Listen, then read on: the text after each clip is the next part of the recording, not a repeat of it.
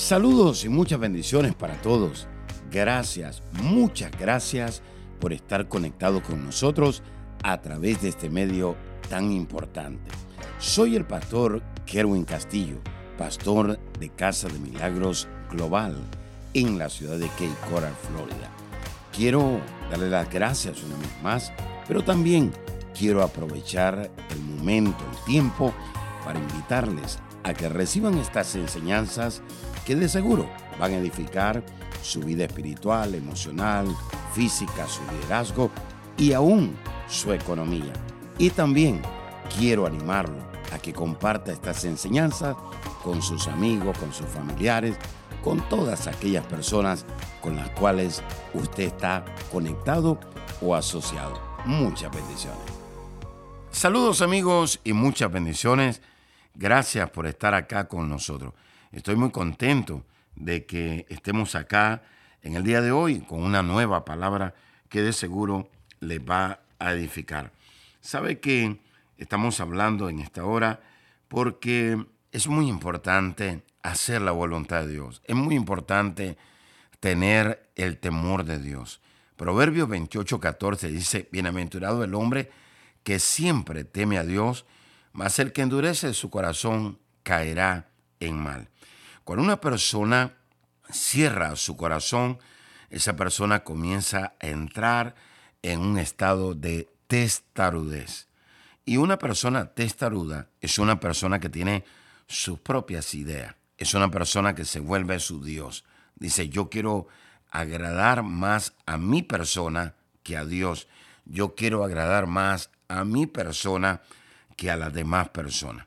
Ahora bien, el testarudo rechaza la autoridad, rechaza la protección de Dios y rechaza la autoridad y la protección de otras autoridades. La razón por que estamos bajo autoridad es por su propia protección. Es decir, cuando una persona se encuentra bajo la sombría de Dios, bajo la sombra de Dios, bajo la sombría de un Padre natural, de un Padre espiritual, es porque esa persona le está brindando protección. Ahora bien, cuando la persona no tiene ese conocimiento, toma la decisión de rebelarse contra el Padre. Dice en Lucas capítulo 15, versículo 12, y el menor de ellos dijo a su padre, Padre, dame la parte de los bienes que me corresponde, y le repartió los bienes. Así que aquí está hablando del hijo pródigo. El hijo pródigo se rebeló contra el padre y dijo, yo quiero mi herencia, ya no quiero estar bajo tu autoridad, ya no quiero estar más bajo tu protección. Quiero enseñarle este principio. La rebeldía es la señal de un ego o de un orgullo que todavía no ha sido crucificado. La persona orgullosa no le gusta que la corrijan, no le gusta que le estén diciendo lo malo que tiene, no le gusta que le den dirección. Ahora bien, Dios no está interesado en destruirnos. Dios está detrás de nosotros porque Dios quiere formar nuestro carácter. Mire lo que dice Proverbio 17:11. El rebelde no busca sino el mal, y mensajero cruel será enviado contra él. Dice que la persona rebelde acumula maldad en su corazón y dice que se le será enviado un mensajero cruel, es decir, un mensajero que lo va a torturar, un mensajero que no le va a dar paz, un espíritu que no le va a dar tranquilidad. Por eso es muy importante entender, le hago una pregunta en esta hora, ¿usted está trabajando dependiendo de Dios o vive en su propia independencia? ¿Por qué le digo todo esto? Cuando una persona está en rebeldía, la persona sirve solamente para ser reconocido, no para reconocer a otras personas. Hay personas que le gusta reconocer sus logros, pero no le gusta reconocer a la autoridad que Dios ha puesto sobre ellos. Es más, hay personas que no reconocen a Dios.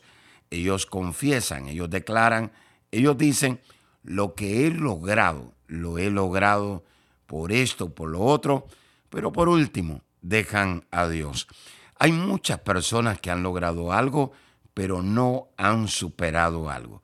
Es decir, hay personas que han logrado tener bienes, tener prosperidad, incluso hay personas que han logrado tener ministerios, pero no han logrado superar el rechazo, el dolor, no han logrado superar una crisis, no han logrado superar el divorcio o una adversidad en su vida. Por eso es muy importante.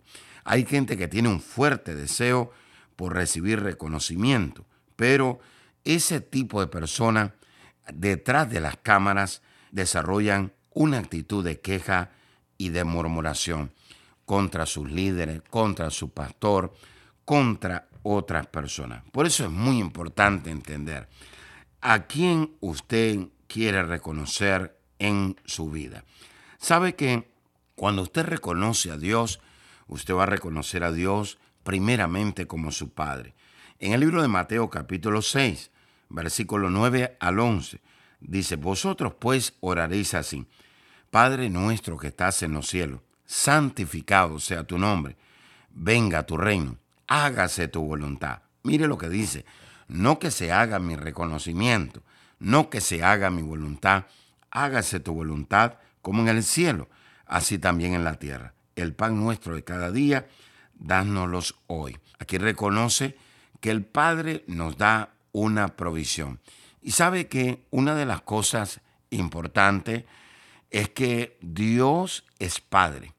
Dios es Padre. Y la palabra Padre quiere decir fuente.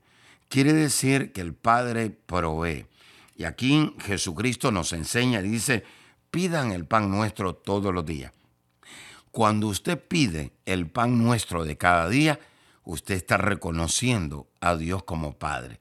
Usted está reconociendo a Dios como su fuente. Y Dios es nuestra fuente. Yo le doy gracias a Dios todos los días porque Dios nos provee los alimentos, techo, protección. Bendito sea Dios y a Dios le transfiero toda la gloria por eso. Pero como predicador, Dios también es mi fuente de revelación. La revelación no es mía, la revelación es Dios el que me la da. Así que es Dios el que me enseña, es Dios el que me da esa palabra revelada, es Dios el que me da vida para llevar al pueblo a otra dimensión. Cuando usted reconoce a Dios como su fuente, como su Padre, usted lo reconoce a Dios como aquel que lo enseña, como aquel que lo instruye, aquel que lo entrena, aquel que es capaz de probarle a usted que Él es real. Dios no es un Dios de historia, Dios es un Dios real. El hijo pródigo dijo, yo quiero mi herencia, pero yo no reconozco a mi padre como mi fuente. No, no, no. Yo voy a tener mi propia vida. Yo voy a ir a mi propia dimensión.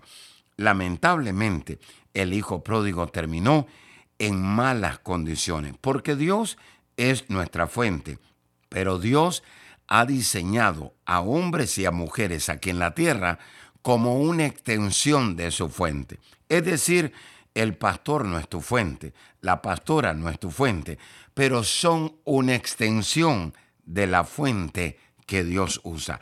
Y esto es muy importante que usted lo entienda. Por eso es muy importante ser agradecido. Usted que es un joven que tiene 12, 14 años, está bajo la tutela de sus padres. Y es su papá, es su mamá la fuente que Dios usa para darle ropa, para darle alimento. Así que no sea mal agradecido, reconozca a esa fuente. Y usted que es líder, usted que es discípulo, usted que es creyente, que se congrega en una iglesia, reconozca a esa fuente que Dios usa para darle palabra, para darle alimento. Hay muchas personas que en estos días no reconocen que Dios usa a un hombre para activarte, para impartirte y para llevarte a tu destino. Jesucristo dijo, yo soy el camino, yo soy el camino al Padre. nadie puede ir al Padre si no es a través de mí.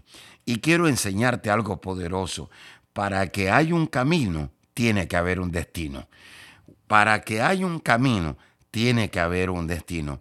Jesucristo es el camino, pero el destino es el Padre. Wow, siento que hay muchas personas en esta hora que necesitan esta palabra. Tu pastor es el camino, el camino que te lleva a la presencia de Dios, el camino que te lleva a ese destino que es el Padre. Cualquier hombre, cualquier pastor que no te lleva a ese destino está perdiendo su tiempo y te está haciendo perder el tiempo. Jesucristo dijo, yo no soy el destino, yo solamente soy el camino que te lleva a ese destino. Hay personas que están siendo tocadas por esta palabra y siento que se están despertando en esta hora. Hay una activación, hay una impartición, ahí te estamos activando en esta hora para que puedas llegar a ese destino. Dios es tu Padre. Sí, Dios es tu Padre. Y en esta hora hay muchos hijos que se están levantando para ir al Padre. El Padre, dice la Escritura en Lucas 15, 12, y el menor de ellos dijo a su Padre, Padre, dame la parte de los bienes que me corresponden. ¿Cómo es posible que un hijo venga donde un padre a decirle, dame una herencia? Claro que sí, porque el padre es el que da herencia. El padre es el que te enseña, es el que te entrena, es el que te equipa. Solamente un padre es el que te puede dar herencia. Así que hay muchas personas que necesitan en esta hora renunciar a la rebeldía. ¿Y por qué, pastor? Porque la rebeldía es una simiente de maldad. De la rebeldía es donde nacen las divisiones. ¿Y dónde nacen las divisiones? Las divisiones nacen en el corazón. Así que el hijo pródigo comenzó a decir, yo quiero tener mi propio sueño, mi propia visión, y se comenzó a separar el corazón del hijo del corazón del padre.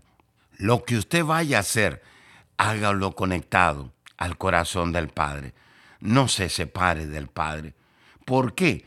Porque la separación del Padre, tarde o temprano, va a causar una derrota o un fracaso. El rebelde no busca sino la maldad, y mensajero cruel será enviado contra él. ¡Wow! Así que si usted se encuentra pasando un momento de esterilidad, donde usted no puede producir, donde usted no puede ver la mano de Dios, donde usted no puede ver logro, yo quiero enseñarle un principio. La esterilidad está conectada con la rebelión. Así que si tu finanza no prospera, usted tiene que chequear dónde está la rebelión.